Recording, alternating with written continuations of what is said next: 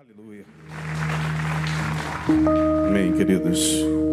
Nós vamos ler a palavra de Deus. Eu quero que você abra a sua Bíblia, por gentileza, no Evangelho de São Lucas. Nós vamos meditar no Cântico de Maria. Evangelho de São Lucas, capítulo 1, a partir do verso 46. Cântico de Maria, conhecido na liturgia católica como Magnificar. É um cântico lindíssimo, que foi o cântico entoado por Maria quando o anjo a visitou e lhe deu a notícia de que ela estava gerando aquele que seria o Salvador. A história vocês conhecem. Maria estava despojada, desposada, melhor dizendo, ou seja, ela estava para ser tomada em casamento por José. Maria devia ter aproximadamente uns 17 para 18 anos, José perto dos seus 30 anos. E era uma jovem, virgem, que estava se preparando para casar e achou-se grávida. A gente não consegue trazer essa história para o nosso tempo porque ela não se encaixa dentro daquilo que hoje, se acontecesse, a gente ficaria assim meio atordoado. Agora você imagina uma moça que está prestes a casar com um homem e esse homem não a conheceu sexualmente e de repente ela chega e se diz grávida. Pensa aí na sua cabeça como é que se lida com essa situação. É que a gente lê e não faz ideia das implicações na cabeça de José. O anjo do Senhor apareceu a Maria e anunciou-lhe que ela seria a mãe de Jesus, do Salvador. E o credo católico, eu gosto muito de alguns credos católicos, porque tem tudo a ver, por exemplo, Ave Maria. A gente fica tão escandalizado quando um evangélico está é, é, falando sobre a, a oração da Ave Maria. Ave Maria, cheia de graça, o Senhor é convosco. Bendita sois vós dentre as mulheres, bendito é o fruto do vosso ventre, Jesus. Ponto final. A gente crê até aí. Porque foi isso que o anjo falou para Maria. Quando o anjo apareceu, disse: Salve, ou ave, ave em latim, salve. Mulher agraciada, o Senhor é convosco. Bendita sois vós entre as mulheres.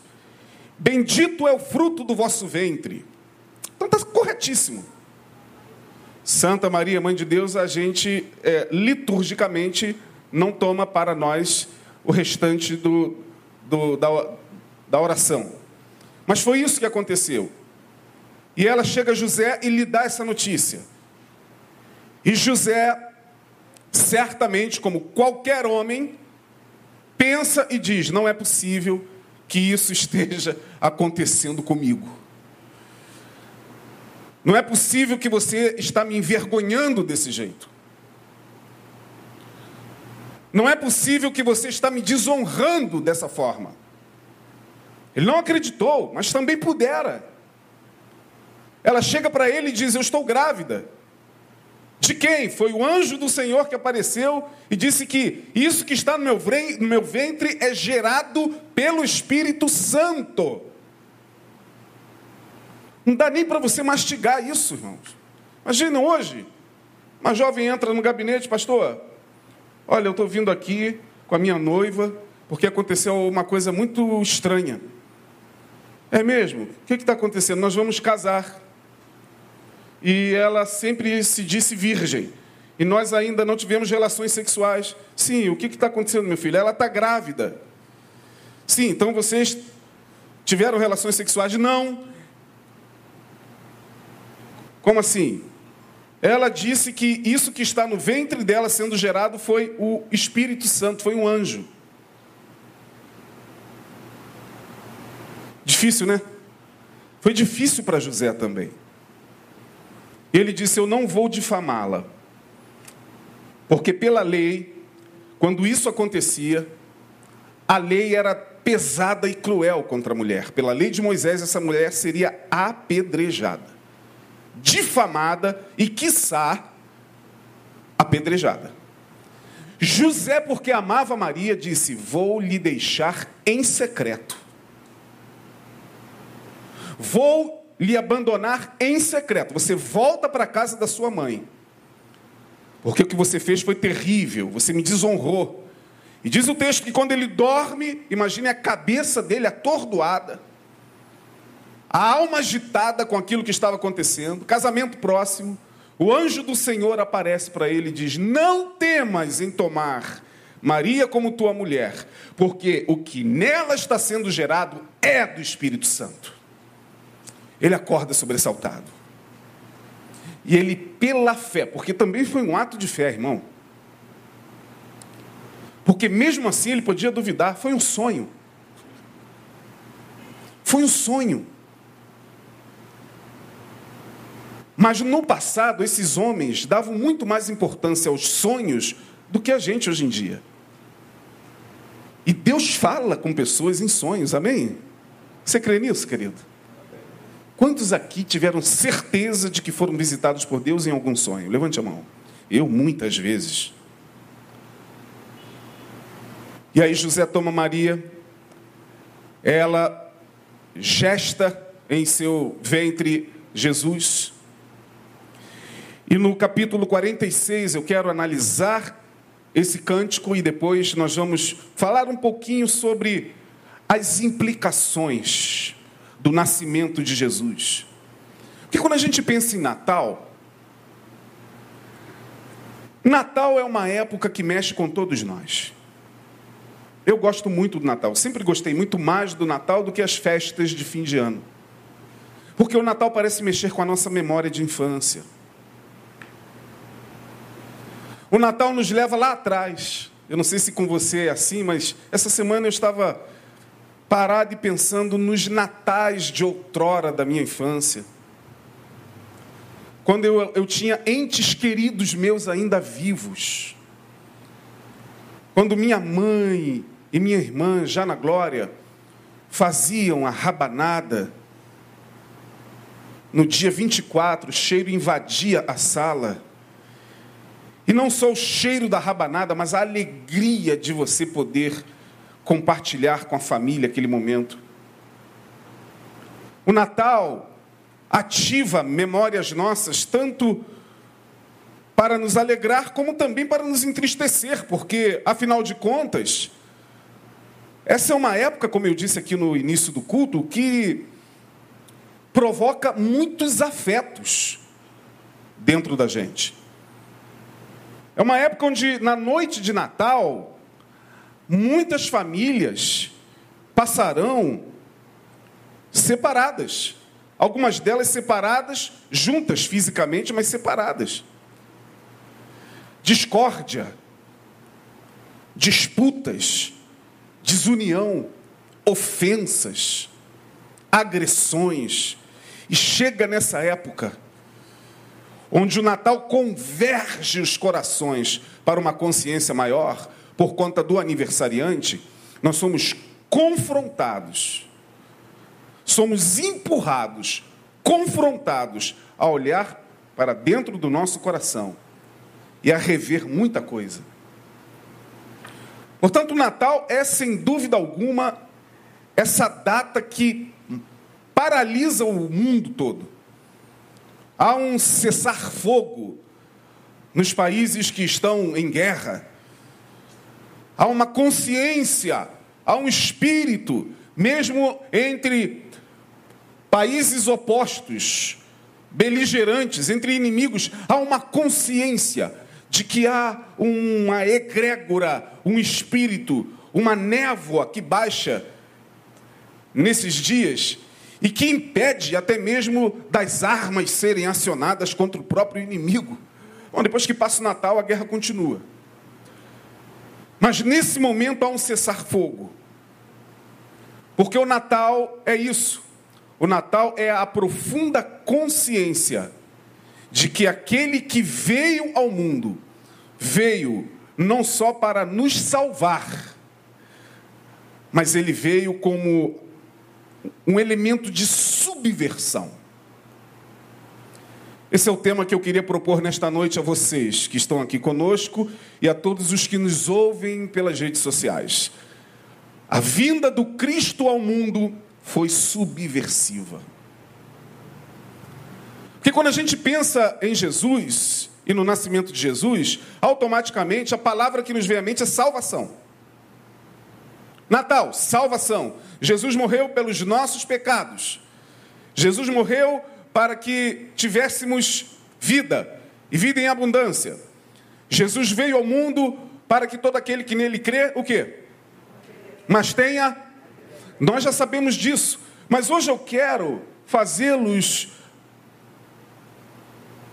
juntamente comigo enxergar algo mais profundo no nascimento de Jesus. Jesus mexeu com a ordem das coisas. O nascimento de Jesus mexeu com estruturas, de baixo para cima. Subversão é isso. É alguma coisa que mexe de baixo para cima com as estruturas. A palavra subversivo é uma palavra que precisa ser entendida. Muitas pessoas, quando pensam em subversivo ou subversão, entendem que um subversivo é um revolucionário, alguém que veio para tocar o horror, é alguém que veio para bagunçar o coreto, é alguém que veio para, é, através de atos de rebeldia, é, inflamar. Sim, mas subversão literalmente é subverter, é mexer com as estruturas de baixo para cima. Por isso que a vinda de Jesus ao mundo mexeu com as estruturas dos poderes vigentes, tanto na ordem política como na ordem social. E é isso que eu quero fazê-los enxergar.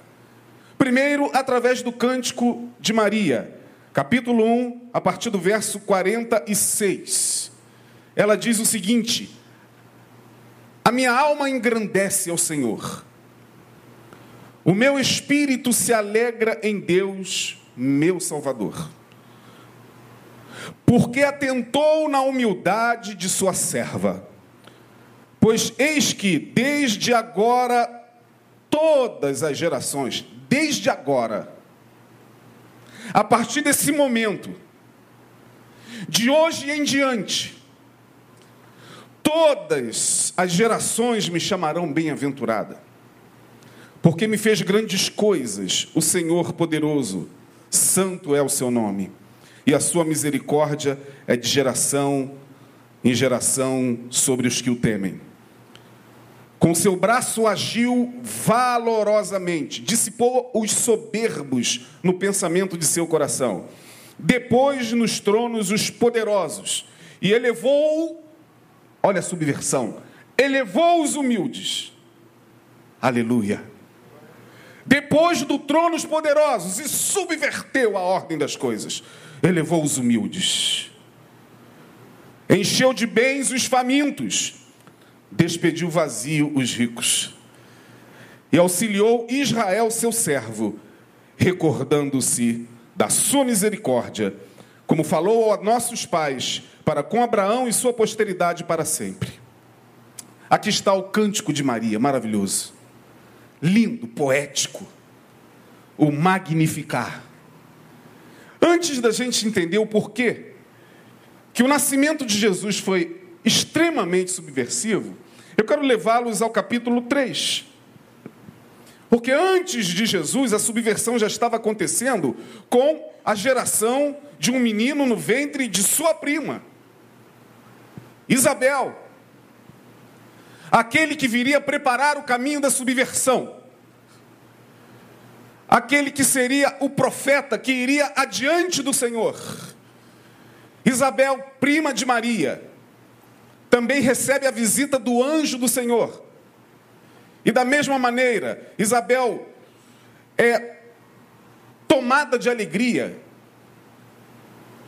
E quando Isabel e Maria se encontram, marcam um café da tarde, ambas grávidas, Maria de Jesus, Isabel de João Batista, Diz o texto que quando elas se viram e se cumprimentaram, as crianças pularam no ventre.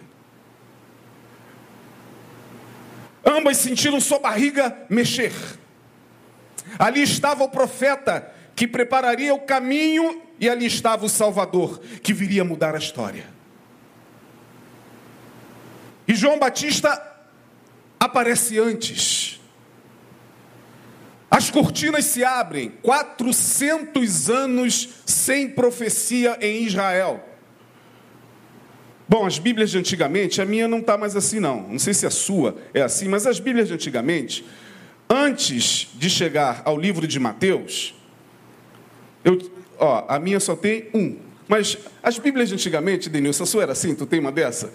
As Bíblias de antigamente, quando você chegava no último capítulo de Malaquias, que é o último livro do Antigo Testamento, para você chegar até o primeiro livro do Novo Testamento, que é Mateus, você passava umas, umas quatro páginas em branco. Quantos já tiveram essa Bíblia? Levante a mão.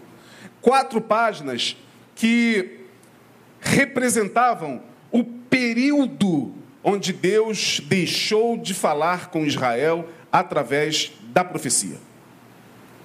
400 anos sem profeta em Israel. É o período chamado período interbíblico, onde a voz de Deus se calou na boca dos profetas. Convulsões políticas as mais variadas. E aí você imagina 400 anos sem Deus falar através de um profeta, de repente abre-se a cortina e aparece um homem estranho, vestido com pele de camelo, um eremita, um ermitão, um doidão, um louco, dizendo: arrependei-vos, porque é chegado a subversão. Arrependei-vos, porque é chegado o reino dos céus. Quem era esse homem? João Batista. João Batista, que, que era filho de Zacarias. Zacarias, que era da ordem dos sacerdotes, que Zacarias era um sacerdote. Portanto, João Batista, pela lei, era um sacerdote também. O lugar de João Batista não era no deserto, era no templo religioso, porque ele era um sacerdote. Só que eu quero mostrar a vocês como estava o cenário nesse tempo. Capítulo de número 3 eu quero ler com vocês alguns versículos para que vocês entendam como estava o cenário político à época do nascimento de Jesus. E no ano 15 do império de Tibério César, ou seja, Tibério César era o imperador de Roma. Roma estava sendo comandada por Tibério César. E no ano 15 do império de Tibério César, sendo Pôncio Pilatos governador da Judéia, da Judéia, Pilatos, o Pilatos que lavou as mãos. O Pilatos, o político que fez aquele ato político de lavar as mãos e não se implicar na morte de Jesus. O político que fazia o jogo da maioria. Pôncio Pilatos, governador da Judéia. E Herodes, tetrarca. Tetrarca significa que ele era responsável por quatro províncias. Herodes era o rei de quatro províncias. O tetrarca e seu irmão Filipe, tetrarca da Itureia e da província de Traconites e Lisânias e tetrarca de, Abilene, tetrarca de Abilene. Verso 2 do capítulo 3. Prestem atenção agora aqui. Sendo Anás e Caifás sumos sacerdotes. Então nós tínhamos um cenário político já corrompido, porque Pilatos era corrupto. Herodes nem se fala, não só corrupto, como adúltero, e o próprio João Batista vai olhar para ele e falar: Herodes, não te é lícito transar com a, irmão, com a, com a mulher de teu irmão Filipe. Está lá na Bíblia. Esse é o cenário político, o cenário religioso. Olha o verso de número 2: sendo Anás e Caifás sumos sacerdotes. A religião também estava completamente corrompida. Por quê? Porque só poderia, pela lei de Moisés, haver um sumo sacerdote. Só que Anás, sumo sacerdote, o homem que era oficial do templo, o homem que era responsável pelos cultos, o homem que era responsável pela lei e pelas cerimônias do judaísmo, o homem que vestia a, os paramentos sacerdotais, o grão-mestre do templo, esse homem pega o seu genro, Caifás, porque Caifás era genro de Anás, e dá a ele o título também de sumo sacerdote. Estava tudo em família. É aquela religião onde fica tudo em família. São as famílias que, que vão dominando a religião. E os sacerdócios. E era assim que estava acontecendo aqui. Anás e Caifás eram sogro e genro. E faziam esse jogo. Um tomava o poder, depois o outro passava de novo o poder para o outro, e estava tudo em casa. E aí Deus olha para o templo. E Deus começa a se movimentar para falar. Para voltar a falar através de alguém. E ele olha e ele chama o seu sumo sacerdote. O seu sacerdote, João Batista. Mas diz o texto, prestem atenção, irmãos. Sendo Anás e Caifás sumos sacerdotes, veio aonde? Veio a palavra do Senhor aonde? No deserto. Deus não poderia falar nos templos, falou no deserto. De alguma maneira Deus falaria. Mas ele não poderia falar no templo, porque o templo estava corrompido, a religião estava corrompida. Era um jogo político, religioso que havia no templo. Deus então pega o seu sacerdote e leva para o deserto. João Batista. E no deserto ele fala com o seu sacerdote. Porque lá na religião, Deus não tinha mais como falar. Esse é o cenário político dos tempos do nascimento de Jesus. E Deus fala no deserto através de João, anunciando a subversão. Prestem atenção. Verso 3, eu estou no capítulo 13 e volto depois para o Cântico de Maria. E percorreu toda a terra ao redor do Jordão, João Batista, pregando o batismo de arrependimento para o perdão dos pecados. Segundo o que está escrito no livro das palavras do profeta Isaías, que diz: Voz do que clama no deserto, preparai o caminho do Senhor, endireitai as suas veredas, todo vale se encherá e se abaixará todo monte e outeiro, e o que é tortuoso se endireitará, e os caminhos escabrosos se aplanarão, e toda carne verá a salvação de Deus. Dizia, pois, João, e a multidão começou a afluir não ao templo. As multidões começaram a afluir não ao símbolo maior da religião, mas elas iam para o deserto porque elas entendiam que lá Deus estava falando. E diz o texto que as multidões afluíam para serem batizadas por João. E chegaram a João Batista, e o povo, diante daquela pregação subversiva, só faziam uma pergunta: o que, que é necessário? Verso 10. Que a gente faça. Estamos aqui entendendo que você é uma voz de Deus, como que coletivamente o povo estivesse entendendo que Deus não estava mais falando no templo através da religião corrompida. O povo estava lá perguntando a João: o que, que a gente tem que fazer? Prestem atenção naquilo que João coloca como condição para o batismo. Eis a subversão. E respondendo ele, disse-lhes: Quem tiver duas túnicas, que reparta com o que não tem. Justiça social. Teu reino é sempre eterno, firmado em misericórdia, justiça e igualdade. O que, que a gente tem que fazer para se batizar? Você tem duas túnicas? Olhe para quem está sem túnica, reparta com quem não tem. Agora ele não parou aí. E quem tiver alimentos, faça a mesma coisa.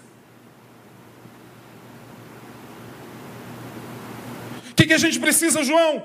Estamos ouvindo a voz de Deus através de você. O que, que a gente precisa fazer? Justiça e igualdade. O nascimento de Jesus começa a subverter tudo.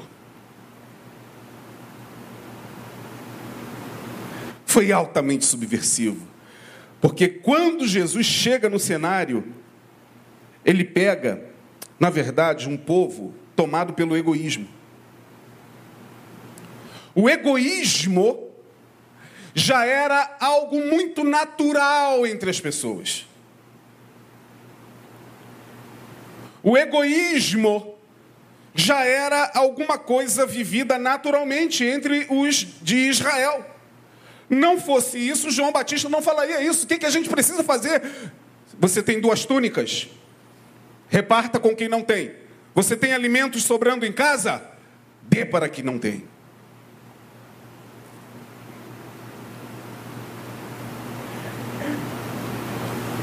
Vamos avançar.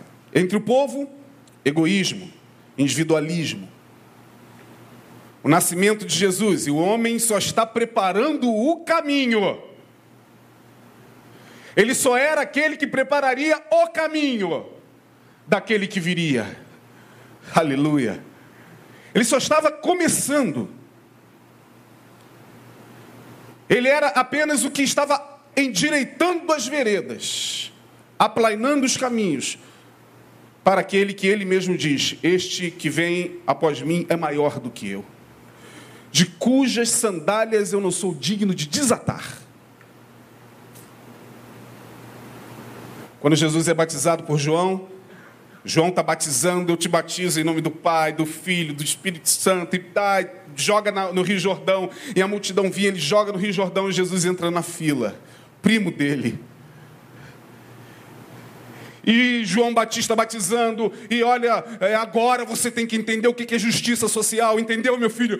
Entendi, então vai, não peques mais, vai, reparta com quem não tem, vai, distribua alimentos se você tem quantidade, vá, e vinha outro, e aí, entre o povo, egoísmo, que recebe na base um corte.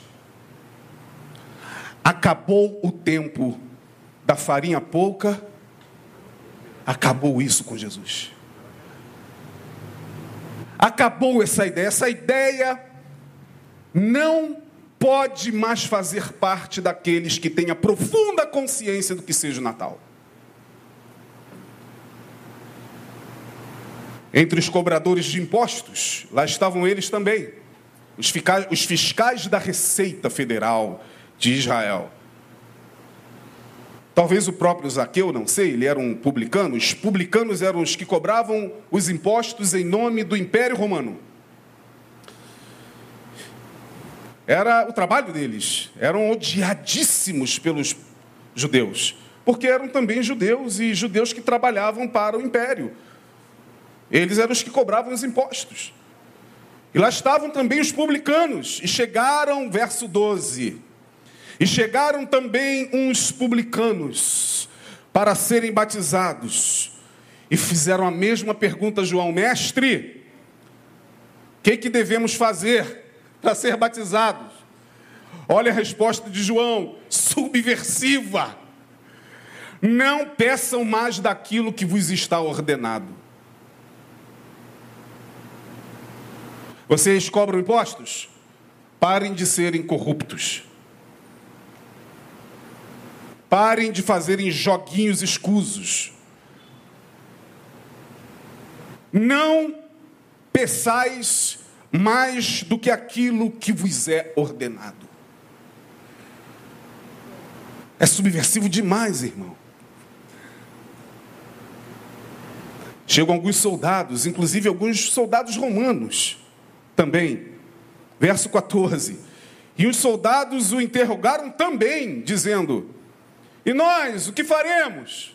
Soldados, os responsáveis pela lei, pela ordem, pela disciplina da sociedade. E nós, João, e ele lhes disse: Vocês, o que está escrito lá? Verso 14. Vocês, soldados, policiais, vocês que representam a lei, querem se batizar? O que, que ele diz? A ninguém trateis mal.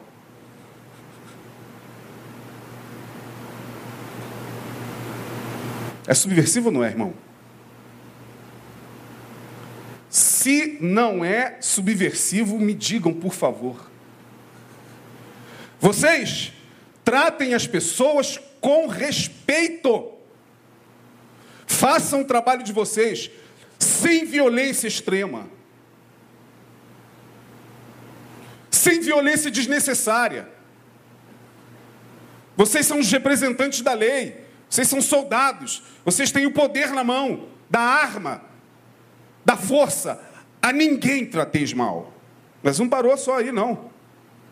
Nem defraudeis.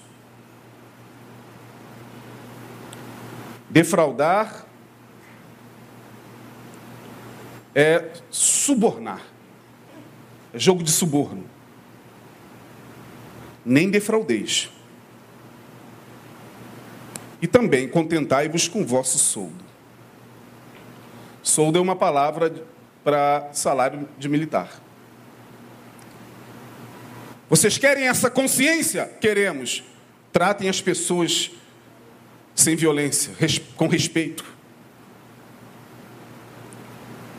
Se contentem com o que vocês ganham, sem se corromperem, sem fazerem suborno. E assim vocês podem descer as águas. É extremamente subversivo. Agora nós vamos voltar para o cântico de Maria, porque aqui é só a preparação para aquele que viria. Lucas capítulo 1, nós lemos, quando Maria canta, a minha alma engrandece ao Senhor, eu quero chamar-lhes a atenção para algumas questões aqui que estão implicadas no nascimento de Jesus. Como eu disse, o nascimento de Jesus é muito lindo, muito comemorado, cantatas não vão faltar nas redes sociais, nas igrejas, é tudo maravilhoso demais, tudo bonito, toca na gente. Mas a gente precisa enxergar um pouquinho mais além onde eu estou implicado nesse Natal de Jesus. Eu que também desci as águas. Eu que também posso estar exercendo uma profissão de fiscal da Receita ou policial, ou eu que sou gente do povo, com outras funções. Onde eu estou implicado nisso? Porque isso é extremamente subversivo. Maria vai cantando e ela vai nos apresentando aqui a subversão maravilhosa da chegada desse que é o nosso Senhor. Ela diz: Minha alma engrandece ao Senhor, e o meu espírito se alegra em Deus, meu Salvador. Agora prestem atenção nisso aqui, irmãos, porque atentou na humildade da sua serva. Pois eis que desde agora todas as gerações me chamarão bem-aventurada. Portanto, o nascimento de Jesus traz consigo a valorização da mulher. As mulheres que naquela época viviam numa sociedade extremamente patriarcal, que não tinham rosto, que não tinham voz, que muitas vezes, quando rejeitadas por um divórcio, tinham vergonha de voltar para suas casas, e muitas delas ficavam se prostituindo para sobreviverem mulheres que não eram nem contadas no censo, no nascimento de Jesus, essa ordem é subvertida. Ela diz: de agora em diante me chamarão bem-aventurada. Isso não é empoderamento feminino, isso é valorização da mulher. Jesus ele não só entra no mundo pelo corpo de uma mulher, mas ele dá voz a essa mulher. Ele dá rosto a essa mulher. Ele dá dignidade a essa mulher, que era uma mulher da periferia. Pobre. Ora, Jesus poderia vir pelo ventre de uma mulher da alta sociedade de Israel. Poderia ser Maria, ou Madalena, ou Joana. Poderia ser a mulher de Herodes. Poderia ser uma mulher de status. Mas foi uma mulher pobre. E mulheres pobres não têm visibilidade social. Sequer o Estado, o governo e às vezes a própria religião as enxerga. Porque são pobres e moram na periferia. Nazaré, Belém, melhor dizendo, Belém. Um lugar que não era lá essas coisas. Um vilarejo. E lá estava uma mulher chamada Maria, com 17, 18 anos.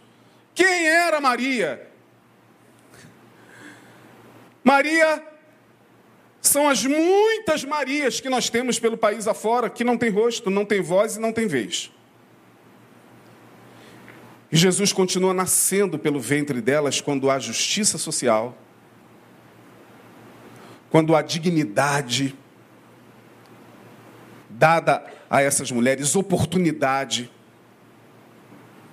Por isso que Maria disse: De agora em diante, todas as gerações me chamarão bem-aventurada. Valorização da mulher.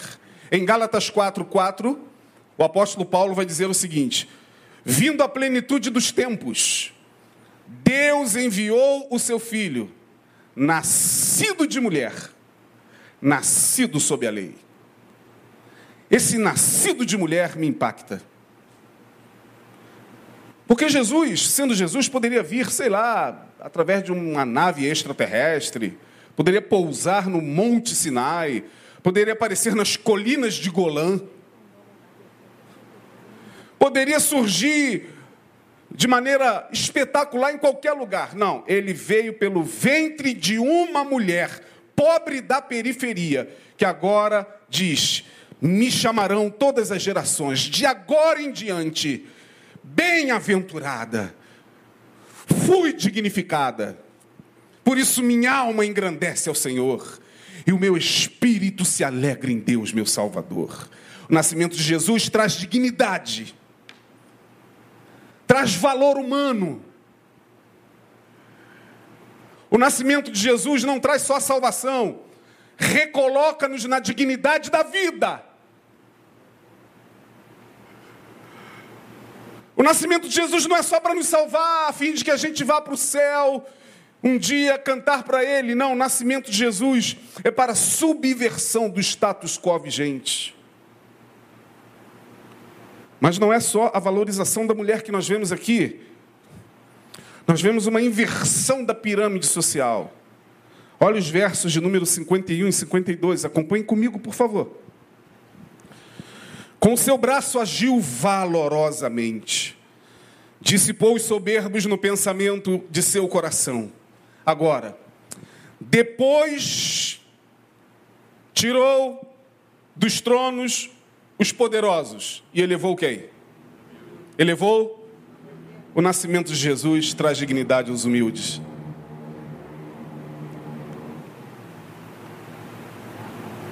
Traz visibilidade a quem não tem. faz aquele que na pirâmide social nem existe passar a existir na consciência do amor e da graça que nós pregamos tanto. Mas muitas vezes a gente não vive. Portanto, quando nós temos a oportunidade de servir alguém através de atos solidários, sejam estes que aconteceram dias atrás, apadrinhamento de crianças, subida na comunidade para dar dignidade a quem não tem, nós estamos subvertendo a ordem. Nós somos revolucionários, mas não revolucionários no sentido da acepção da palavra, não tem nada a ver com essa revolução que pregam aí, é a revolução do amor. Porque hoje quem ama é revolucionário. Se você ama, você está sendo um subversivo, você está remando contra o sistema. Porque Jesus disse que nos últimos dias, por se multiplicar a iniquidade, ora, se o amor de muitos esfriaria, se você continua amando, você continua sendo um subversivo contra o status quo, que é justamente o não amor. A inversão da pirâmide social. No topo da pirâmide nós temos alguns poderosos, bilionários, donos do poder, donos da bola, donos do jogo.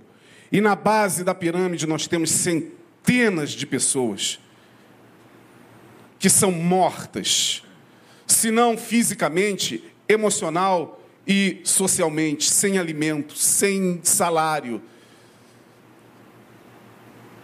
Desesperadas. Minha filha mora no Canadá, eu falava com ela dia desses, no Canadá. Ela disse: pai, o governo do Canadá não sabe o que fazer com tanta gente drogada, jovens, homens e mulheres que estão lotando as ruas porque estão buscando refúgio nas drogas por não haver emprego. O índice de suicídio aumentando a cada dia. E os que estão no topo da pirâmide, quer mais é que essa gente morra. Vê Jesus e inverte e diz: quem tem a consciência do Natal, como nós estamos vendo aqui no Cântico de Maria, deve entender que no reino de Deus o maior é quem serve. No reino de Deus eu tenho que reconhecer que só serei o maior quando eu for o menor, quando eu a todos servir.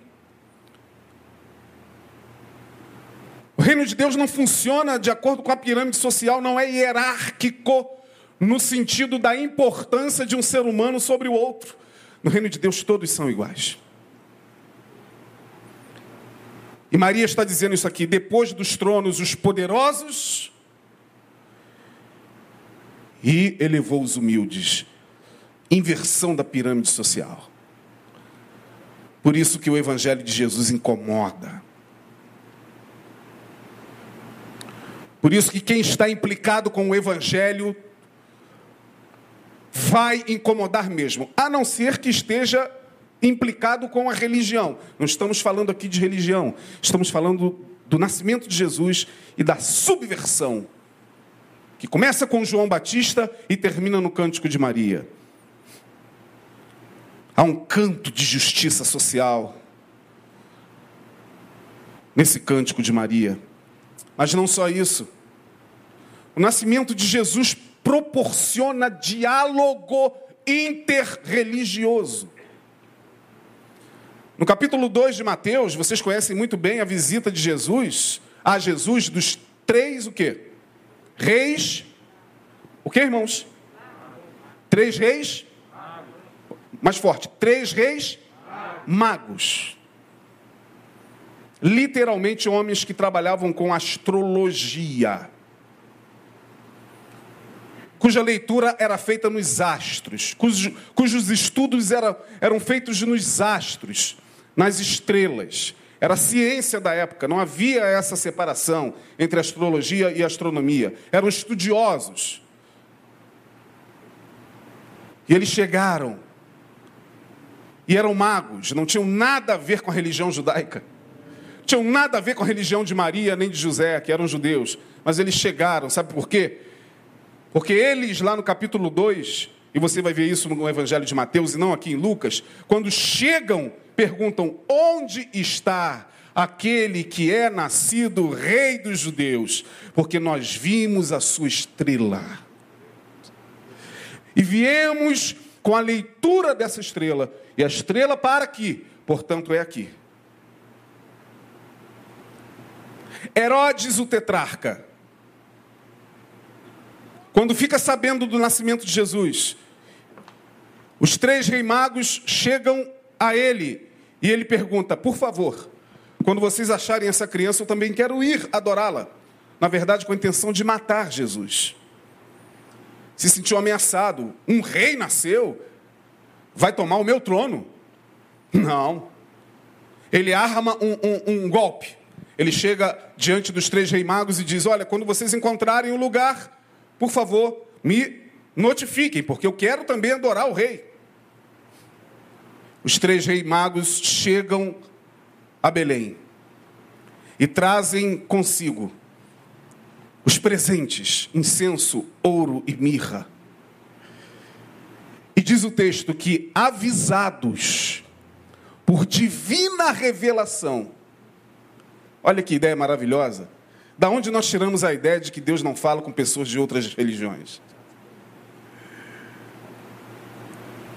Da onde nós tiramos a ideia de que Deus só fala no nosso meio com os nossos profetas evangélicos e cristãos e que pessoas de outras religiões não podem ser visitadas pelo Espírito de Deus, porque afinal de contas elas não têm. Não, diz o texto: avisados os reis magos, por divina revelação, foram por outro caminho para que Herodes não pudesse chegar à criança. Portanto, olha a subversão. O nascimento de Jesus nos faz entender a importância do diálogo interreligioso, do respeito às outras religiões. Você não precisa concordar com os dogmas, com as crenças de quem crê ou professa uma religião diferente de você, mas você precisa pelo menos respeitá-lo. Nós vemos isso no capítulo 2. Eram astrólogos e foram adorar o rei. E Deus falou com eles, como falava com eles, como lhes mostrou a estrela do, do Salvador. Portanto, esta é a magnífica subversão do nascimento de Jesus. Concluo nesta semana natalina dizendo que quando comemorarmos o Natal, minha gente, eu, você, você que está me ouvindo do outro lado, entenda, lembre-se que aqui, nesse nascimento do nosso Rei, do nosso Salvador, nós temos uma subversão, porque nós temos um empoderamento, ou melhor, vou trocar essa palavra para não dar problema. Nós temos uma valorização da mulher da periferia, que sem rosto passa a ser bem-aventurada. Quando você comemorar o Natal, lembre-se que aqui houve também justiça social. Pensar em Jesus sem pensar na justiça social é comemorar um Natal hipócrita. Com mesa cheia, barriga cheia, mas alma vazia. E lembre-se que quando você comemorar o Natal de Jesus, Aqui também há uma denúncia contra um sistema corrupto e genocida. Porque Herodes, quando soube que foi enganado pelos reis magos e não poderia chegar até a criança, ele mandou matar todas as crianças de dois anos para baixo. Ele cometeu um genocídio. O nascimento de Jesus denuncia os genocídios dos inocentes que nós vemos todos os dias. Nós estamos implicados nisso de alguma forma. Nós não podemos olhar aquilo todos os dias e ver matança de inocentes, de crianças muitas vezes inocentes, e achar que é mais um, pelo amor de Deus. Não, isso não é comemorar o Natal de Jesus. No mínimo você tem que sentir compaixão de um corpo que cai na favela ou na Zona Sul, ou próximo da tua casa, ou dos, dos genocídios que acontecem de ponta a ponta no país. Herodes manda matar crianças de dois anos para baixo, um genocídio. E o Natal de Jesus está denunciando isso aqui.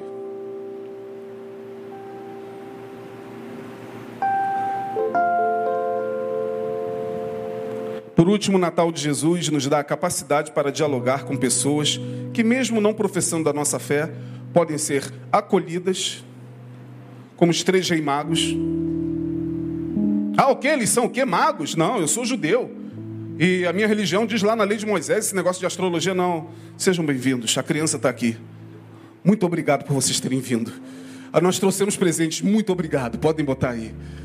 Muito obrigado pela gentileza. Muito obrigado pelo prato de comida que você recebe daquela vizinha espírita, daquele cobertor que a nossa igreja recebe nas noites de frio, os muitos cobertores e cestas básicas de centros espíritas que nos ajudam, certo, Romão? Isso é diálogo, o nascimento de Jesus é isso, é nos dar essa consciência, minha gente. Portanto, em nome de Jesus, nesta fé subversiva, nesta verdadeira subversão, eu vos convoco a comemorarem esse Natal com consciência, para a glória daquele que vive eternamente. No nome de Jesus, que Deus abençoe. Vamos orar. Vamos ficar de pé. Vamos orar. Curva a sua cabeça. Louvado seja aquele que vive.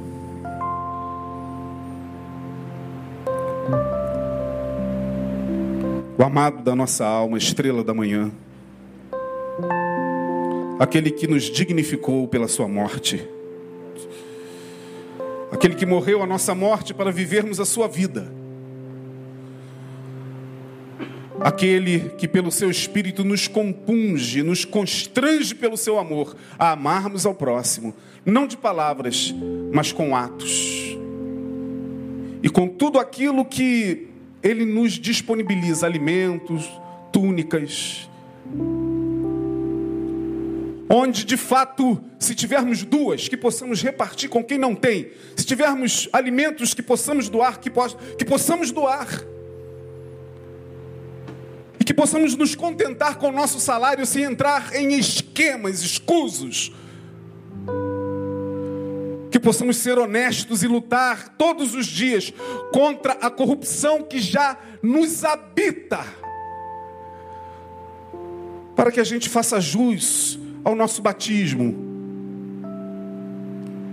porque ao descer as águas, nós não só estávamos confessando Jesus como Senhor, como nós estávamos dizendo: Eu me comprometo com essa subversão de amor. Eu serei alguém que por mim Jesus continuará denunciando aquilo que não tenha nada a ver com seu reino. O reino de Deus não é comida nem bebida, diz o texto bíblico, mas é alegria, paz e gozo no Espírito Santo. Que nós possamos comemorar, comemorar esse Natal com essa consciência de uma linda subversão, de um lindo cântico, de uma linda mulher que representa tantas mulheres, não só aqui conosco, nas redes sociais, no Brasil todo. Senhor, muito obrigado pela tua palavra e que o Senhor nos ajude a compreendê-la a cada dia. Que o Senhor nos faça entender que o Natal não é somente trocarmos presentes, isso também é muito bom. Não apenas estarmos sentados à mesa com os nossos entes queridos, mas termos a consciência que de fato o teu nascimento implicou em tanta coisa, em tantas questões sociais, em tantas questões políticas e religiosas. Que o Senhor nos faça nesses dias Ó Deus, pessoas que, pelo ministério da reconciliação, reconcilie com o homem que está longe de ti essa consciência. Pedimos-te, em nome de Jesus Cristo, que nesta semana tua palavra faça arder o nosso coração com esse compromisso. Leva-nos em paz e que possamos chegar em nossos lares guardados que o teu grande amor, que a graça de Jesus Cristo e que as consolações do Espírito Santo estejam sobre toda a tua igreja e sobre todos aqueles que invocam o santo nome, desde agora e para sempre. Amém e amém. Deus abençoe. Até a próxima.